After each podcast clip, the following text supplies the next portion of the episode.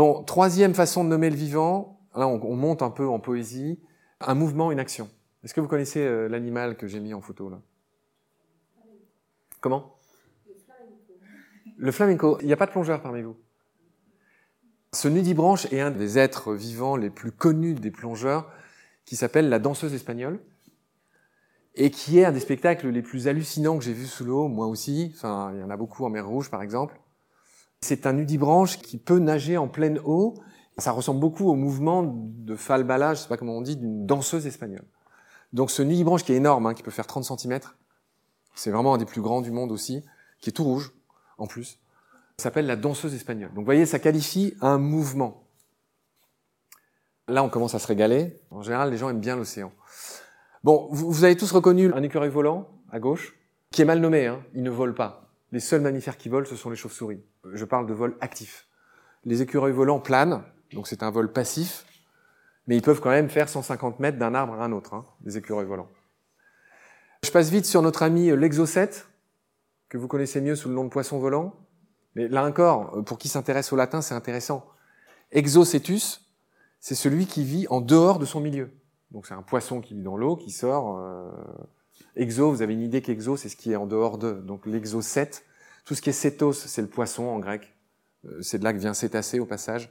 L'exocète, c'est le poisson qui est en dehors. Même en latin, il est bien nommé, on va dire, normal. Bon, je parle de ce qui est bleu juste après. Les vers luisants là qui pendouillent dans les grottes, vous les reconnaissez? Ça fait partie des vraiment des, des, merveilles du monde.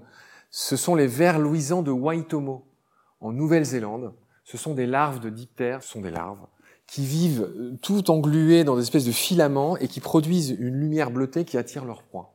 Pareil, l'image n'a pas été retouchée, c'est pas du tout de l'éclairage artificiel. Ce sont des vers luisants qui vivent dans une grotte uniquement là-bas, à Waitomo, enfin en tout cas uniquement en Nouvelle-Zélande, et qui s'appelle comme ça. Je vous ai mis un crabe décorateur. Vous vous souvenez, hein, on est dans pourquoi il s'appelle comme ça? Donc lui, il s'appelle crabe décorateur. Vous comprenez tous pourquoi? Bon, il se pose des toutes sortes d'anémones et d'algues sur sa carapace. Donc il s'appelle joliment crabe décorateur. Je vais essayer d'aller vite, mais c'est un des trucs qui me fascine le plus là, les, les animaux tout bleus là. Vous les connaissiez Vous avez déjà vu ou pas? Comment? Bien joué. Donc l'espèce de, alors le, le, truc bleu qui flotte là, c'est ce qu'on appelle une galère portugaise en français, euh, Portuguese man o war en anglais. En anglais, euh, man o war désigne un navire de guerre, par opposition à un man o trade, qui est un navire de commerce. Donc, les Français ont repris le nom anglais. Hein. Donc la galère portugaise, euh, pourquoi portugaise? Je vous avoue, alors je, je ne sais pas tout, j'ai encore pas tout assez creusé, je ne sais pas portugaise. Si quelqu'un trouve, d'ailleurs d'ici la fin de la conf, il aura droit à beaucoup, beaucoup de, de récompenses. Beaucoup. Donc la galère portugaise, d'accord, identifiée. Euh, ceux du dessus, tu les connais? Euh, J'ai plus les noms en tête, mais... Bon, comment? Anémone, non, négatif, raté. Il y a le dragon. Alors très bien. Alors, celui qui est à gauche, là, je crois que c'est l'animal le plus surprenant que j'ai vu de ma vie. Et en plus, quand je l'ai vu, je l'ai pas vu dans un livre, je l'ai vu sur la plage. Je me baladais au Costa Rica. J'ai vu ça sur la plage. J'ai cru que c'était un gag. Alors c'est tout petit. Hein. C'est un nudibranche aussi, qui s'appelle le dragon bleu. Euh, son nom scientifique, c'est Glaucus atlanticus. Glauque, ça veut pas dire euh, glauque euh, genre tout pourri. Glauque, ça veut dire bleu ou vert hein, à la base euh, en latin. Donc Glaucus atlanticus. Et donc lui, il mange ce qu'on appelle la flottille bleue, qui est un autre joli nom du vivant. Et la flottille bleue, donc toi tu connaissais la galère portugaise, mais on a aussi les porpites et les vélèles. D'accord? Ça c'est une vélèle, là c'est vu du dessus, mais voyez, elle a aussi une voile là, en biais. Et ça c'est un, un porpite. Ces trois bestioles constituent ce qu'un biologiste anglais qui s'appelle Hardy appelle la flottille bleue, the blue fleet. Et lui, il mange un peu eux. Je vais m'arrêter là parce que sinon la conf va durer 5 heures.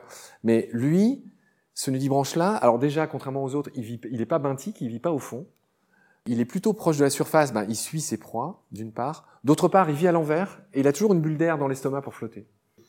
Donc il est fascinant, le glaucus. Hein. Il faudrait raconter ses sérates et tout. Mais je reviendrai l'année prochaine, il y aura plus de monde, c'est sûr. Ah oui, puis on n'a pas parlé de l'être tortillard. Bon, j'ai pas besoin de trois heures pour vous dire qu'il s'appelle tortillard parce qu'il est tortueux, il pousse de manière tortueuse. Donc c'est le être tortillard. Allez, il y a des animaux qu'on nomme parce qu'ils ressemblent à des, à des choses rigolotes ou bizarres. Est-ce que par exemple, est-ce que vous connaissez ce monsieur? Bec de sabot. Bec en sabot. Il a un bec énorme, bon, d'accord, bon, tout le monde le connaît très bien. C'est un énorme oiseau. Hein. Il fait peur presque. Et lui, vous le connaissez? Alors lui, par rapport à mon propos qui est de parler des, des animaux qui ont un nom rigolo, lui, c'est le cookie shark. C'est le requin cookie. Pourquoi il s'appelle comme ça? Parce qu'en fait, il a une bouche parfaitement ronde. Il se pose sur les gros animaux. Ça peut être des cétacés, ça peut être d'autres requins, ça peut être des gros poissons. Et en fait, avec sa bouche, il taille une rondelle parfaitement ronde qui ressemble à un cookie sur son hôte, bim, et il se barre. Donc il y a plein d'animaux qui sont couturés de cicatrices de cookie shark. Et voilà à quoi ressemble notre jeune ami, au passage. Cookie shark. Alors, donc vous connaissez les animaux qui, que vous voyez ici? La fourmi de miel, le poisson. Ah Toi, tu seras multi-récompensé. Donc ça, je ne sais pas si vous connaissez, en Australie, il y a des fourmis qui servent de réservoir vivant pour leurs copines. Et donc, ça s'appelle les fourmis peau de miel. Bien joué de ta part. Donc, je vous l'ai mis là en plus grosse. Les gens les mangent aussi. et- Et, et les aborigènes, en effet, les mangent un peu comme des bonbons. Très juste. Lui, donc lui, c'est le colibri. Bien joué. C'est le colibri porte-épée, qui a un des plus longs becs proportionnellement à sa taille du monde. Hein. colibri porte-épée, vous savez pourquoi ils ont des longs becs, c'est pour aller euh, chercher le nectar au fond des fleurs. Elle, vous la connaissez? Pour moi, c'est une des deux plus belles murènes du monde, c'est la murène ruban. Pareil, qui est inféodée plutôt, si je dis pas de bêtises, euh, euh, autour de l'Australie. Alors lui, c'est le mola mola, ou mole, ou poisson lune. Donc là, ce qui m'intéresse, c'est poisson lune. Alors c'est un poisson qui paraît ne pas avoir de queue. Il a une nageoire au-dessus, une en dessous, et il fait ce mouvement s'appelle la godille. Rigolez pas, c'est vrai. Et il se déplace comme ça. C'est un poisson de tous les records. C'est le plus lourd poisson osseux du monde. Hein? J'ai bien dit osseux. Hein le plus lourd poisson cartilagineux, c'est lequel? Sacha? C'est le requin-baleine. Le requin-baleine qui peut faire 20 tonnes. Donc lui, euh, lui, il est c'est plus modeste. Hein, je crois que c'est euh, deux et demi ou quelque chose comme ça. Enfin, c'est quand même un sacré gros pépère. Il ne mange que des méduses. Donc il est très utile. Ses larves sont en forme de shuriken. Je ne sais pas si vous voyez ce qu'est un shuriken. Un shuriken, c'est une arme asiatique, vous savez, Bruce Lee, c'est en forme d'étoile et qui se lance et qui se fiche dans les murs ou dans les corps. Shuriken. Bon, et sa larve ressemble à un shuriken, au poisson moule. Et il a aussi le record de la ponte la plus euh, profusive, j'ai dit un mot qui n'existe pas, du monde. Euh, la femelle, elle pond en une seule fois 350 millions d'œufs. C'est le record. Il n'y a pas plus. Connu, hein, connu. Bref, vous connaissez euh, ces petits... euh, alors qu'on a beaucoup vu dans Avatar. Les scénaristes d'Avatar se sont beaucoup inspirés de ces...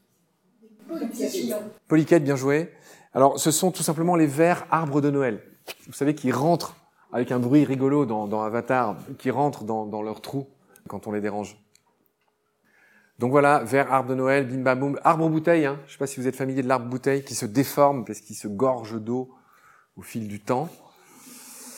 Il y a des animaux qui sont nommés d'après une ressemblance avec un autre être. Alors, vous connaissez cette fourmi là Ouais, c'est la fourmi panda, d'évidence. Bon, donc ressemblance avec un autre être. Donc, je sais pas si vous connaissez tous ces choupis. Tout à l'heure, je parlais du requin renard. Donc, il y a trois espèces de requins renards. hein. Et comme je vous ai dit, alors j'aimerais avoir le temps de vous en parler davantage, mais pour ceux qui connaissent pas, le requin renard, il a une technique de chasse quasiment unique au monde. Il claque les bancs de poissons avec sa queue, il estourbit, il étourdit les poissons et il vient s'en repaître après.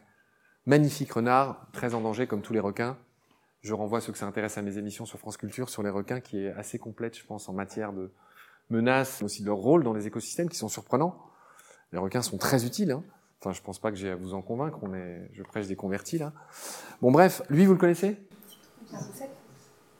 Non, lui, c'est le requin chabot. Le requin chabot. Alors, sa particularité au requin chabot, c'est qu'il est capable de sortir de l'eau et de marcher un peu comme Charlie Chaplin pour aller d'une flaque à une autre, pour aller se nourrir ou pour échapper à un danger, nanani. Ça, c'est un poisson-chat, pas de surprise. Elle, vous connaissez? Alors, c'est là, elle est royale. C'est la crevette menthe pan. C'est-à-dire qu'elle, elle n'a pas un être emblématique, elle en a deux. Hein, crevette menthe pan. Là encore, on pourrait faire une conf rien que sur elle. Hein. Vous savez qu'il y a deux sortes de crevettes menthes. Je sais pas si vous les connaissez. Elles sont fascinantes, hein, les crevettes menthes. Elles ont deux armes. C'est-à-dire que soit elles ont des massues qui produisent ce qu'on appelle une bulle de cavitation, c'est-à-dire qu'il y a l'impact d'une balle de fusil rapportée à leur taille. Enfin, c'est un truc de dingue. C'est-à-dire que le, cette bulle de cavitation, en fait, l'impact crée une bulle d'air bon, qui tue leur proie. C'est une manière de chasser. Et il y en a d'autres qui ont des pattes comme les menthes, raptrices. Et donc voilà. Donc elle, c'est la crevette menthe pan. Et est-ce que vous connaissez L'orchidée singe dommage, mais elle vient plus tard. Non, ça c'est l'orchidée homme nu, vous voyez, avec deux tailles. On a du M et du XL. On a cette fameuse salamandre alligator qui est la plus longue, la plus grande du monde, hein, qui fait 1m50. Je crois qu'on la trouve au Japon. Il se peut que je dise des bêtises hein, des fois. J'ai disséminé quelques bêtises dans cette conf. On va voir si vous les trouvez. On a bientôt fini les classiques. Hein. Donc, vous, connaissez ce petit choupi? Rat des moissons, bien joué. C'est le plus petit rongeur d'Europe, me semble-t-il. À vérifier. Les êtres vivants sont nommés d'après ce qu'ils mangent. En haut à droite, bien vu, on a un serpentaire qui s'appelle aussi le secrétaire. Hein. Et c'est rigolo parce qu'il s'appelle secrétaire parce qu'il a une touffe rigolote de plumes sur la tête qui rappelle la façon dont les, dont les employés de bureau mettaient leur stylo sur leur oreille à une certaine époque. Donc il s'appelle secrétaire pour ça. Il s'appelle serpentaire. Bon, là, en l'occurrence, ce qui nous intéresse parce qu'il mange des serpents, on dit qu'il est ophiophage, comme certains de nos rapaces. Hein. Je pense au circaète. J'ai dit une bêtise. Lui, c'est le plus gros crabe du monde. J'accélère un peu. Lui, c'est le crabe des cocotiers. Donc son nom laisse peu de doute sur ce qu'il mange. C'est un crabe terrestre. Lui, c'est le bombix du mûrier, plus connu sous le nom de ver à soie. Sa larve, sa nymphe, s'appelle le, le ver à soie, c'est ça. Hein. Bombix du mûrier. Voilà à quoi ressemble le fameux euh, adulte imago du ver à soie.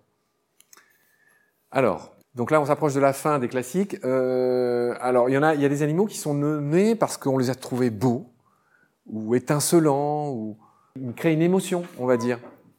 Est-ce que vous connaissez l'animal qui est à droite là? Belette Hermine. Qui a dit Hermine? Tu seras pendu demain à l'aube. Alors justement, justement, quelle différence entre la belette et l'hermine? Alors ces deux animaux qu'on a chez nous, hein. vous les connaissez ou pas? Vous aurez au moins appris un truc que vous retiendrez toute votre vie ce soir. C'est que la belette déjà est d'une, elle est deux fois plus petite que l'hermine. Ok? Deux yeux, là on, on le voit pas bien, mais la queue de la belette, elle est beaucoup plus courte que celle de l'hermine, et surtout, elle se termine pas par un petit pinceau noir, comme dans le cas de l'hermine. Troisio, l'hermine est la seule qui devient toute blanche en hiver. Quarto, comme vous voyez, la délimitation entre le brun et le blanc de la belette est très euh, irrégulier, là où, chez l'hermine c'est beaucoup plus régulier. Ok? Il doit y avoir encore d'autres différences, mais on a dit qu'on faisait court, donc vous avez appris la différence entre l'hermine et la belette. Ce qui m'intéresse, c'est que la belette s'appelle belette parce qu'elle est belle. Ça paraît bête, hein? Et ce qui est encore plus prodigieux, c'est qu'elle s'appelle la belle dans toutes les langues. C'est-à-dire qu'en allemand, la belette se dit schön Tierlein. Lein, en allemand, c'est ce qu'on appelle un diminutif affectueux. Schön Tier, littéralement, ça veut dire le bel animal.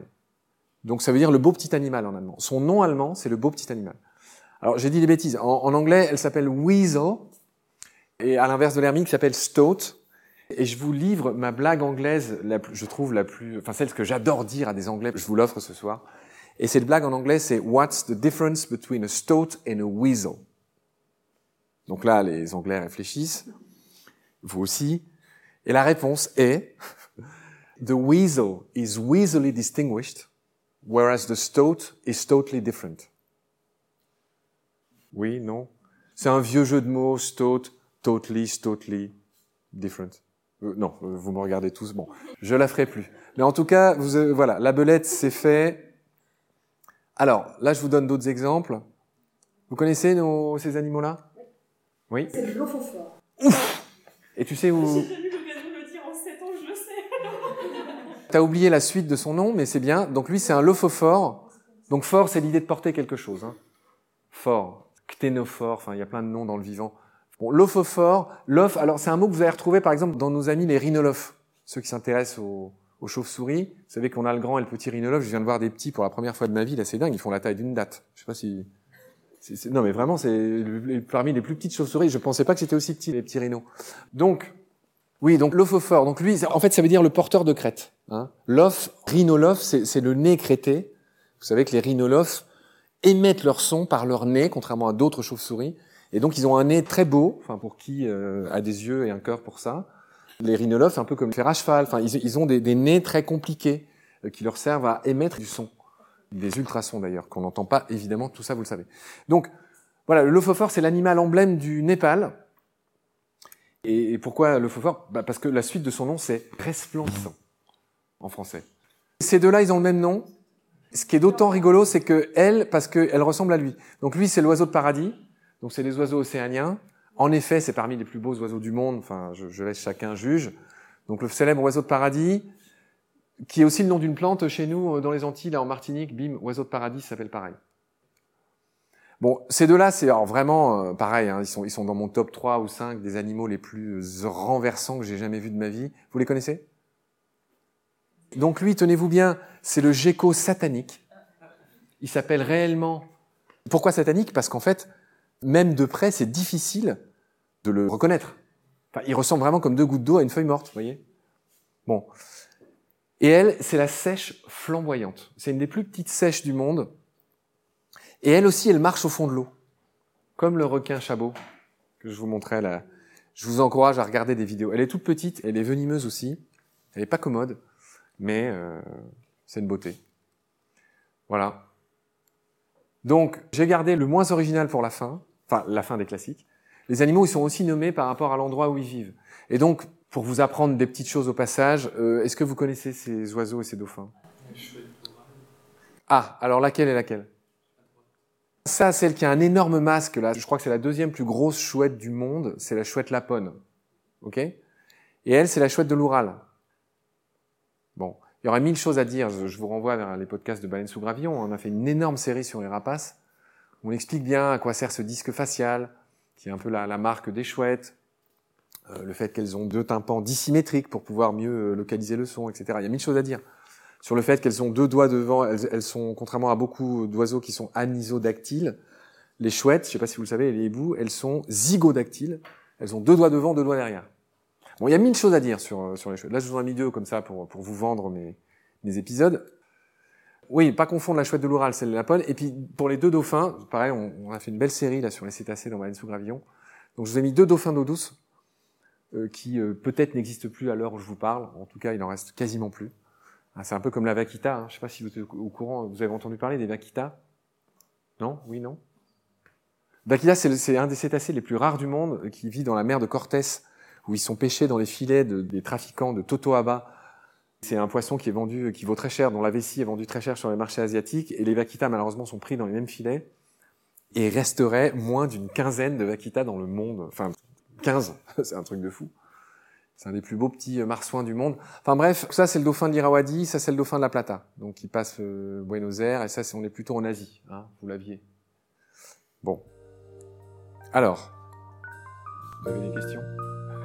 Jusque-là ça va, vous vous embêtez pas trop? Bon, parce que je pense que je vais dépasser un peu le délai.